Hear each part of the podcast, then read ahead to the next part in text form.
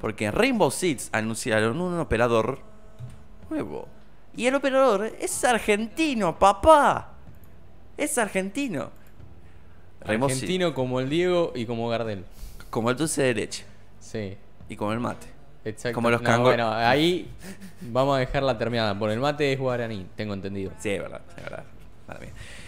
Rainbow Six Siege anunció que su nueva operación llamada Crimson Heist llegará el próximo 16 de marzo junto con Flores, el nuevo operador.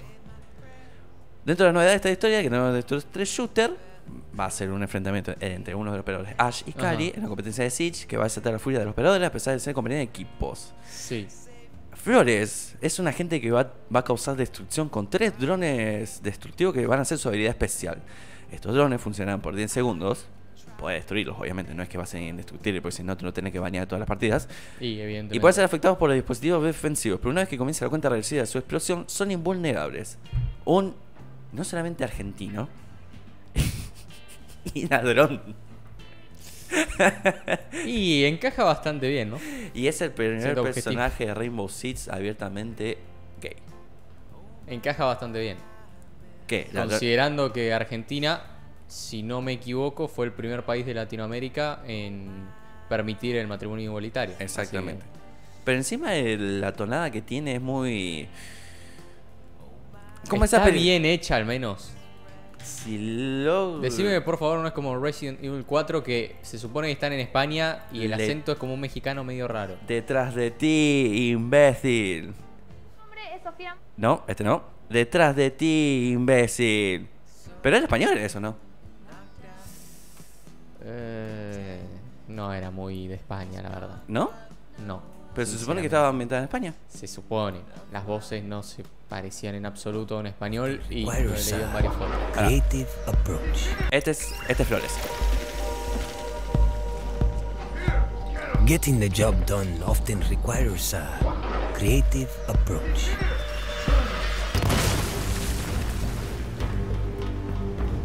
That's where I come in. Este tiene menos de... Parece un... Para, yo de acá veía un cierto parecido a Ricardo Ford, ¿puede ser? No. No, es el Jean Renault de Rainbow Six. Con eh, Jean Sí, Reno. sí, obvio. Pero encima experto en demoliciones. Experto en demoliciones argentino ladrón. Y gay, porque la verdad te digo, me encanta. Sí. Me encanta. A mí este- me hubiera encantado que hable un poquito español, ¿no? No, obviamente, seguramente con, viste, te- tenés varias, en varias oportunidades que tienen como unos towns. Mm. Eh, en esa parte de los towns capaz que hay alguna frase en argentino. Ajá. Pero no solamente eso, hay varias menciones de los videojuegos en Argentina. Hay, por lo menos, conozco de 15 videojuegos que tienen, que están basados en Argentina. Ujú. Porque, ¿qué te pensás? ¿Que Argentina no, no está en los videojuegos? No, pa. Argentina presente. Argentina siempre presente, amigo.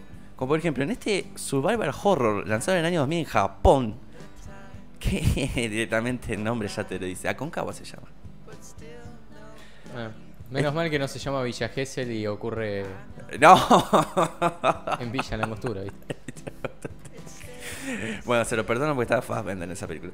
Sí. Eh, Y porque la escena es muy buena, por cierto. Sí, la escena, es muy- la escena con, con, los alem- con los alemanes. Sí, sí, la verdad que. Con los veteranos de la Segunda creo- Guerra Mundial. La escena creo que. Con los veteranos de la Segunda Guerra Mundial. Ah, eso es terrible igualmente. Pero bueno, dejando de lado esos detalles, eh, Oh. la escena es buena. Survival Horror. ¿Cuál fue el último Survival Horror que jugaste, Mati? Eh, Resident Evil 7 cuenta? Mm, perdón, voy a mencionarlo de vuelta. ¿Cuál fue el último Survival Horror de la era dorada que jugaste? No soy muy de. Silent Hill. ¿Cuenta? Ahí está, Silent Hill. Ok. ¿Cuál, cuál fue el otro? No, es que no soy mucho del género de terror, la verdad. ¿No? No.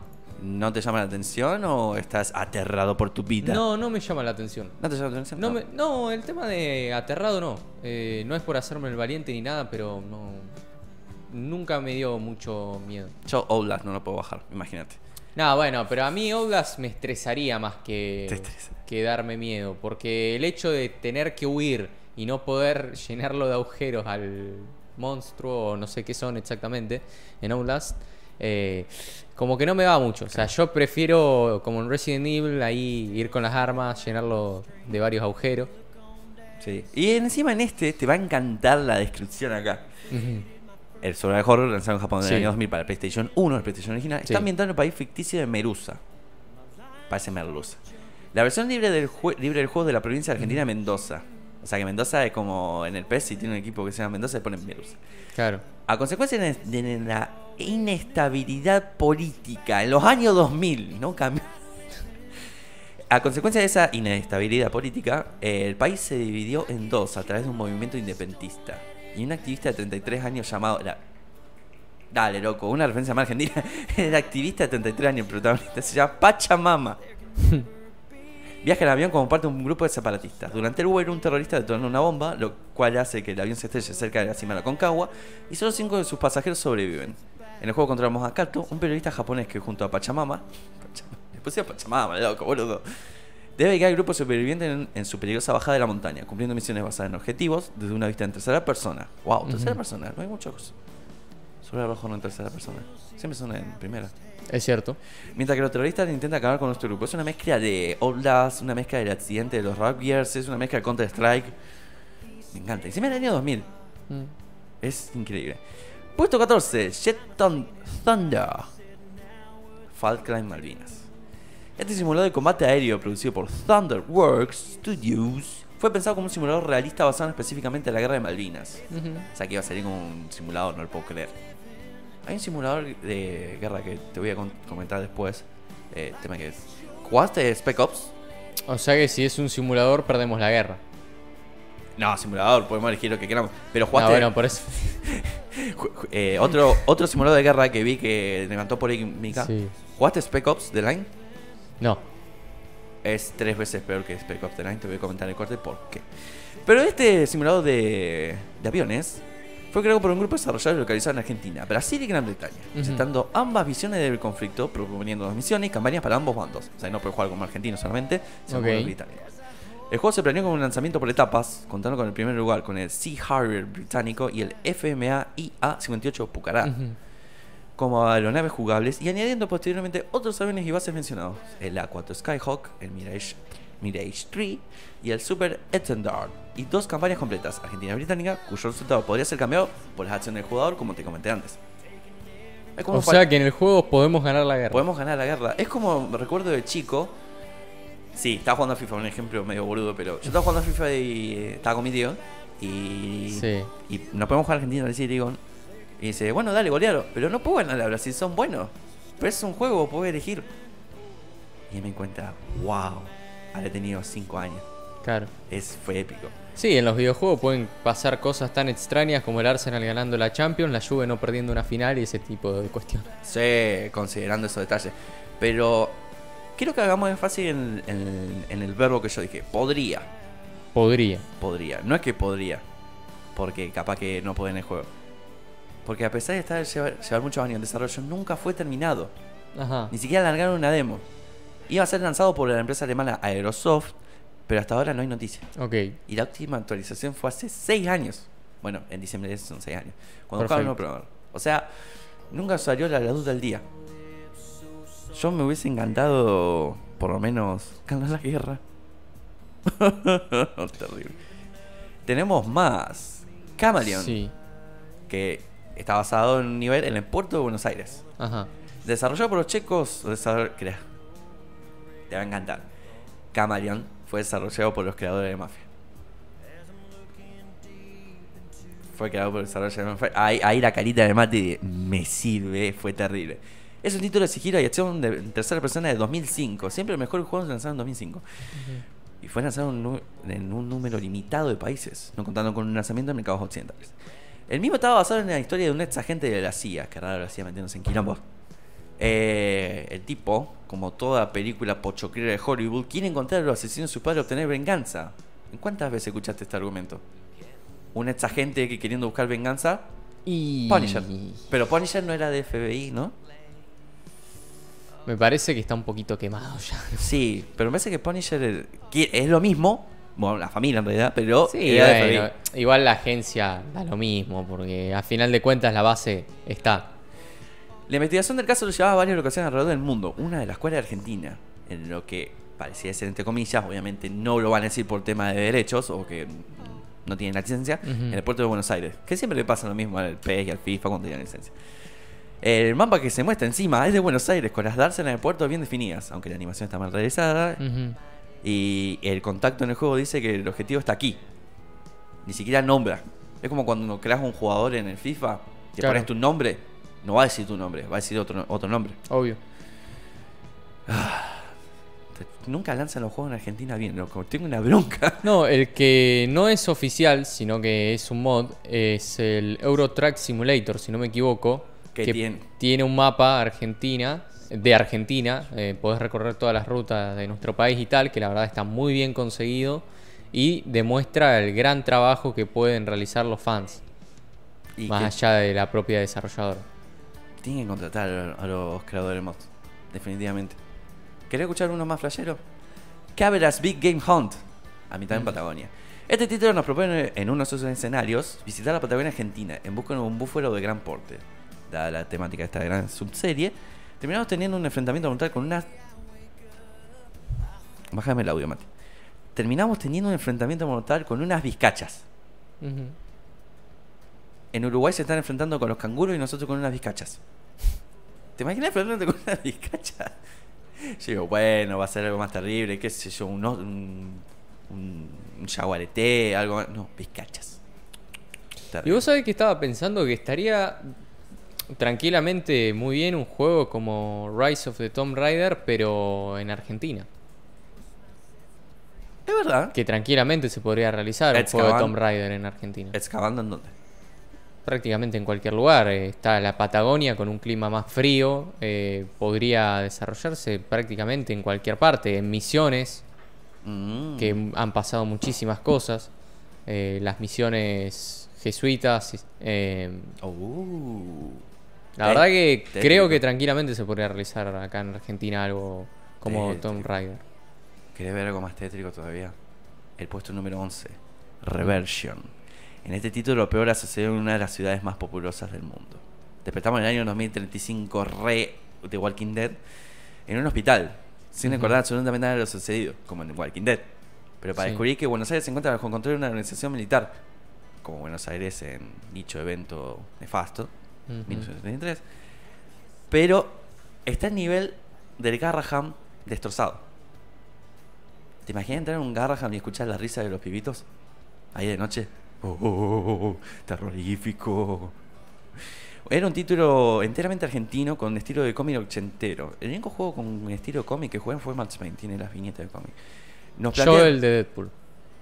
Ah, no, literalmente es un cómic hecho videojuego. Claro. No, pero yo te digo, en las cinemáticas de Max Payne era un cómic. Ah, ah, ok, ok. Eh, nos plantea una jugabilidad de aventura gráfica point and click, con una ambientación excelente lanzada en forma episódica, de la cual solamente se vio dos episodios. El tercer capítulo, como siempre en las cosas argentinas, nunca se dio a la venta. ¿Sabes qué?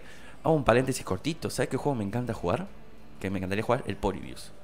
¿Viste que supuestamente estaba controlado por el gobierno? Me encantaría jugarlo. Ahora, si no vuelo más, un placer. ¿Qué podríamos hacer un podcast de juegos creepy? Para los más adultos. Puede ser. ¿Conocés un par? No tanto. eh, recuerdo el de. ¿Pokémon? eh, el de los Teletubbies. No, no, no, videojuegos. No sé. Por eso. Ah, videojuegos. de videojuego, Teletubbies. es Lendytubbies. Es Lendytubbies. No, no, no, no. Era no, como no una especie de Teletubby Slenderman. No, no, gracias, gracias. gracias. Lo jugaba, me acuerdo, con unos amigos en primer y segundo año de la Mm. escuela secundaria. Y ahora venimos a mi parte favorita.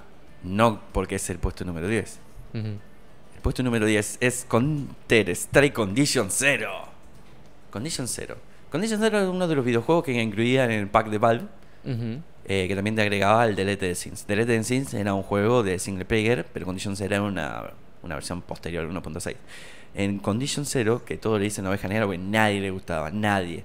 Después vino Source y le. Y es, es como el meme ese que dice: Soy el rey de los. Soy el rey de los boludos. Alguien dice otra cosa muy boludo, le pasa la corona. Hace de cuenta que en Condition Zero le pasa la corona a Source porque nadie le gustó tampoco. Y fue, desarroll- fue desarrollado por Turtle Rock, creadores de 4 Dead y Ritual. En esta misión, un helicóptero es derribado en la selva cerca de las cataratas del Iguazú. Ujú. Y es exactamente eso. Es misión de rescate de la catarata del Iguazú. Eh, fue cortito. Nada más que, bueno, era un solo nivel y... Tema que no llegué a jugarlo. Me parece muy difícil a mí. Yo estoy acostumbrado al 1.6. Ajá. Y ahora Global Offensive. Pasa de Global Offensive de vuelta al 1.6 cuando empezaste, es un quilombo. Puesto número 9, SSX. Es un título de snowboard. Yo estaba viendo con mi sobrino la otra vez videos de snowboard y yo digo, wow, hay videos para, eh, videojuegos para la Play 2. Pero obviamente, como un juego de snowboard, ¿en dónde imaginas que puede estar ambientado? Mendoza. Neuquén. Casi, Patagonia. El primer título de esta serie es Snowboarding de Electronic Arts, un amigo tuyo, un gran conocido tuyo, un gran aliado de Mati Gómez. No, Mati, tranquilo, tranqui- tranquilo, Toreto. Lanzado en el año 2000, contenía un mapa ambientado en la Patagonia Argentina, pleno de ram- rampas, santos y raids, ofreciendo en el decentes nivel desafío una ambientación magnífica. Pero que se destaca en este puesto es la espectacular versión de 2012 que se lleva a la zona de Chaltén, Ujú. Donde se pueden lanzar a lo largo y a lo ancho del monte Fitzroy y el cerro Torre. Me encantaría ir a Patagonia un día. Tema que en verano me voy. Ahora estamos más cerca del invierno. Va, más cerca del. Puesto número 8. Un juego que siempre quise jugarlo, que creo que Mati lo habrá jugado. Syndicate. Lanzado en 2012. Sí. ¿Te suena? Con los gemelos Fry. No, no, no, no, no, no. Syndicate a secas. No, ah, Assassin's pensé que Assassin's Creed Syndicate. No, no, no. Syndicate. Eh, Que es un reboot desarrollado por, un- por los amigos de Mati, no voy a nombrar de vuelta porque si no se recaliente va a querer la cámara sola y va a putear dentro de Cards. Syndicate es un juego de acción y sigilo. Es una especie de tipo ninja. Un- no, un cyber era. Siempre quise jugarlo. Tema que 2012, ese momento era. Yo pensaba que era un crisis terrible. Viste que crisis era un juego de qué? ¿Año 2009? Y Crisis, te digo, eh, con el nombre se podría desarrollar en Argentina perfectamente. Creo que es el lugar perfecto. Definitivamente. El reboot de 2012 de Syndicate, porque sí, es un reboot. Mm. aparte de la jugabilidad de los dos juegos originales, se propone una acción en tercera persona con una temática de ambientación en- eminentemente futurista, porque a mí me encanta los cyberpunk desde que probé Human Revolution, Deus Ex Human Ujú. Revolution. El juego incorpora un escenario en Buenos Aires, aunque lamentablemente la, la temática del juego, el mismo se, el mismo se muestra como, un- como cualquier otro de ellos, porque obviamente no sabemos cómo luce Buenos Aires en un futuro. Ujú. Solamente se muestra edificios de cristal y acero. Y un fondo que podríamos imaginar como nuestra ciudad dentro de unos 200 años. ¿Te imaginas do- 2221? Buenos Aires. De lo único que estoy seguro es que va a haber cortes en la 9 de julio. Eso está garantizado. Quiero un videojuego que es... Quiero un SimCity, pero con el nivel de Buenos Aires que haya cortes en la 9 de julio, no, no importa lo que hagas. No importa cuándo ni cómo lo leas. No importa que hagas cuatro bulevares, cuatro avenidas, que siempre haga el corte en la 9 de julio. Exactamente. Puesto número 7, Hidden. Eh, y des- fue desarrollado por un estudio argentino, Lost Spell, en 2015. Los- la época de los juegos es 2000 2005, 2015, 2003. Ujú. Épico. Es una aventura gráfica que nos lleva de San Telmo a la Patagonia en busca de la resolución de un gran misterio, tipo Alone in the Dark. No sé por qué nombre Alone in the Dark. ¿Lo jugaste? Alone in the Dark. Tampoco. Clasicazo. La construcción visual de la época es impecable y lo mismo se puede decir de las grandes actuaciones de voz. Bien, bien, bien. Primer, obviamente está desarrollado por un estudio argentino, no van a poner voz. Sí. Es como la película de los mineros chilenos que hablan en inglés. ¿Nunca la viste con Antonio Banderas? Menos mal que no la vi. Sí, en la película protagonizada por Antonio Banderas, un ac- actor español, ¿no? ¿Antonio Banderas? Sí. Sí, actor español. Por Actor supuesto. español que tranquilamente. Gran actor español. Gran actor español que tranquilamente puede hablar con un acento chileno. Habla en inglés. Estoy recaliente. Eh, bueno, ya que lo mencionás y no tiene que ver con videojuegos y tal, en la serie Narcos, el actor que interpreta a Pablo Escobar, con todo respeto, es un gran actor, pero el acento no es de Medellín de ningún modo. Y a mí eso la verdad que me quita bastante porque creo que es muy importante la forma de hablar. Una, una pregunta, pregunta barra opinión sin spoilers. Vos viste todo Narcos. No, justamente no la vi Ah. completa porque no, no, mi cabeza no puede soportar que ese acento no, no coincida, digamos, con la región donde se desarrolla todo. Te iba a preguntar, pregunta opinión sin spoiler. ¿Llegaste a ver la actuación de Pedro Pascal? Eh, no creo. Sé que actúa en la serie, pero. No creo, no creo. Ese sí, te, te habla en chileno, te habla en argentino, te habla en portugués, lo que vos quieras. No, es que la verdad para mí el acento es muy importante. O sea, si una trama se desarrolla en México, tiene que haber un acento de México. Si se desarrolla en España, lo mismo y en cualquier lugar. Porque, digamos, supongamos que una trama se desarrolla en Estados Unidos. Sí. Y el acento eh, de la gente, de los pobladores, es un inglés británico. No tiene mucho sentido, En, sinceramente. En Yanquilandia te, te, te- te matan por eso. Tal cual. O como ir a Londres y que la gente no tenga, pero el más mínimo acento británico. Porque además se nota. La diferencia es notable. Y mirá, yo te doy un ejemplo similar. la- no recuerdo que 007 no era británico.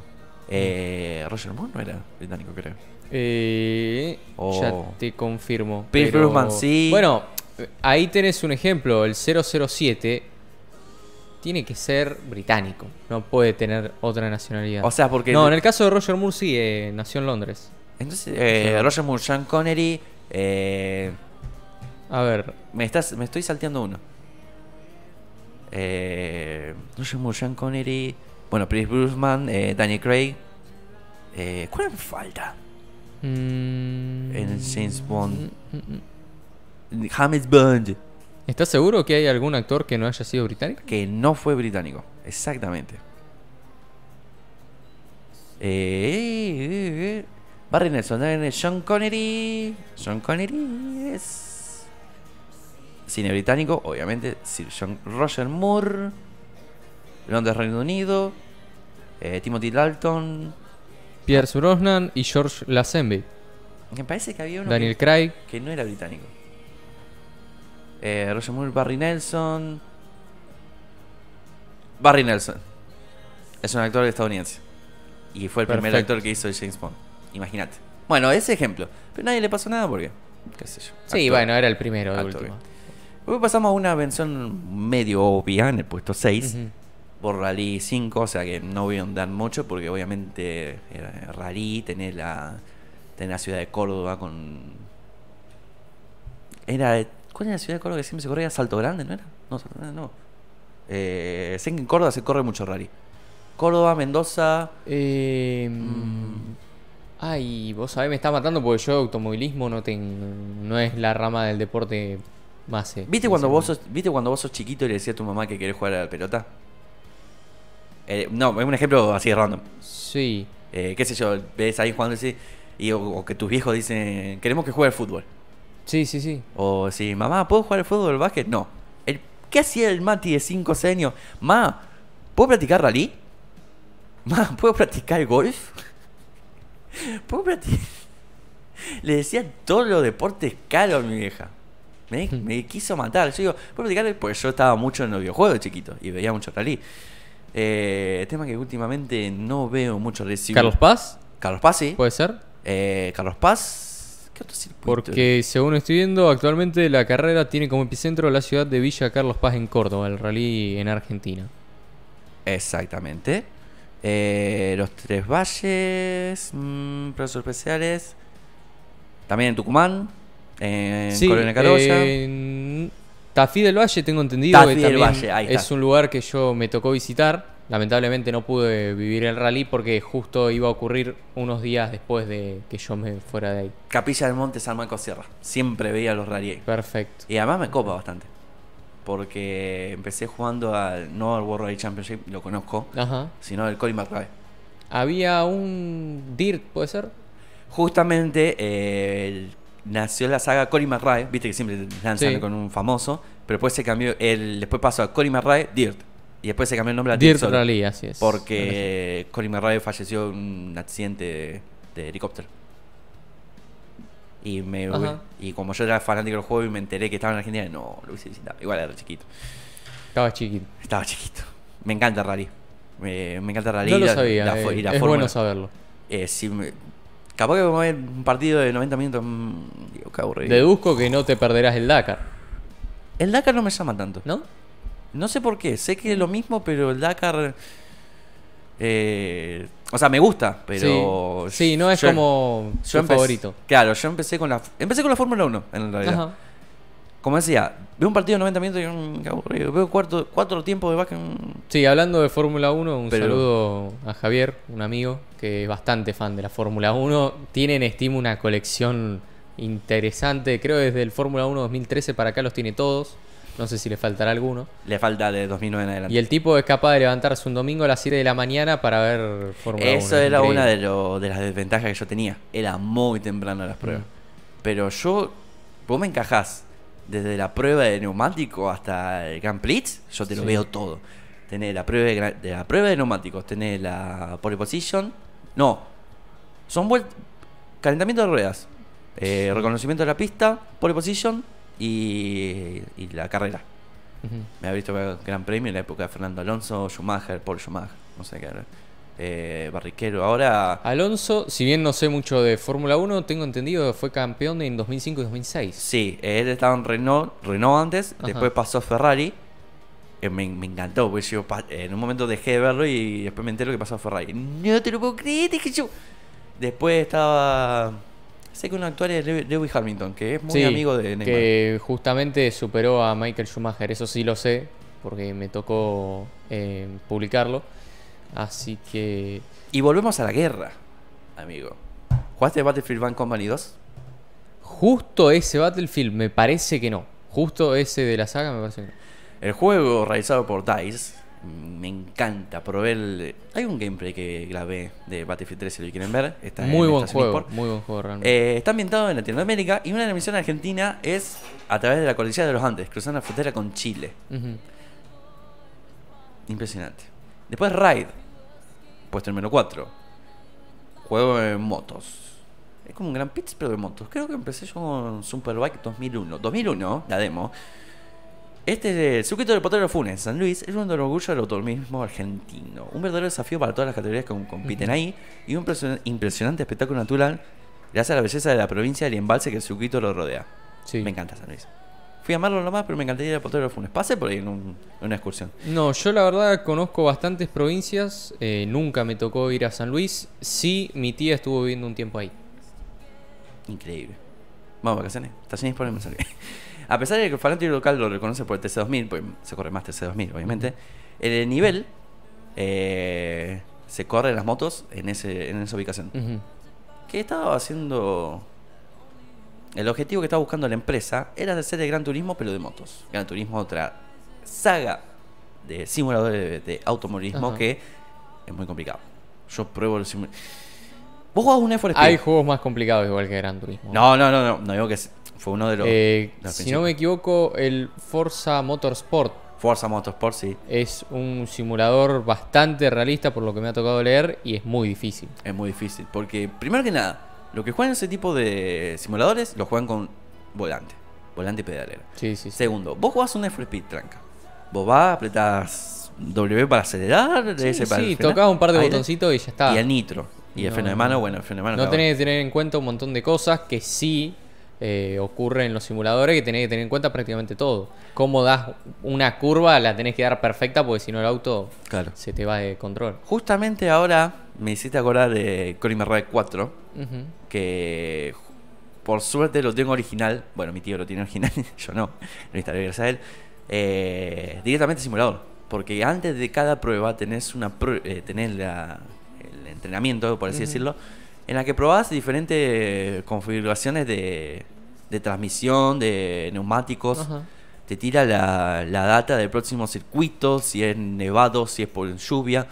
que Claro, un- tenés que tener en cuenta un montón de factores que por ahí en un juego más arcade no. Claro. Eh, yo tengo que con eso. Igual uno de los niveles más difíciles, que era dificultad realista, tenés la vista dentro del piloto, no hay HUD. Y en Japón, lloviendo, agarrate, agarrate anacleta. Porque agarrate anacleta. Hmm. Después viene uno clásico, el antecesor, el abuelo del Volta. ¿Cuál es el abuelo del FIFA Street. FIFA Street 2013. Por fin un juego que sí jugué. Un juego que sí jugaste. Y obviamente sabes, sabes perfectamente en dónde está ambientado. No lo recuerdo. Tirame uno. Eh, Un nivel de FIFA Street ambientado en Argentina. ¿En dónde puede ser? Que lo vi en Moldava. También. Y siendo en Argentina tendría que ser o en Buenos Aires o en Rosario. siendo de fútbol. Mira, porque sos un buen amigo. Córdoba. Te, te doy una chance más, pero con una ayudita. Es en Buenos Aires. Ah, es en Buenos Aires. Es en, la- en Buenos Aires. La Boca.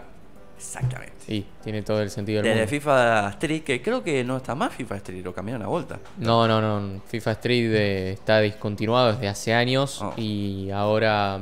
Igualmente no me quejo. Me parece mejor eh, comprar el juego y que sea más completo el FIFA en sí, teniendo el modo de juego Volta, Claro. y no que te saquen dos juegos eh, distintos y si vos querés jugar a ambos tenés que comprar un juego aparte. Claro. Me parece una locura. Eh, pero yo por lo que vi, o capaz que yo soy malo cuando probé, sí, probé el Volta en la compu Malti y me ganaron 3 a 0, pues no sabía nada. La, tiene mu- una lista larga de trucos, puede ser. De, Sinceramente, Caños, yo no soy un gran skiller. Así que no, no- Suelo jugar bastante a lo simple y directo. A meter el gol. el Punto. tipo.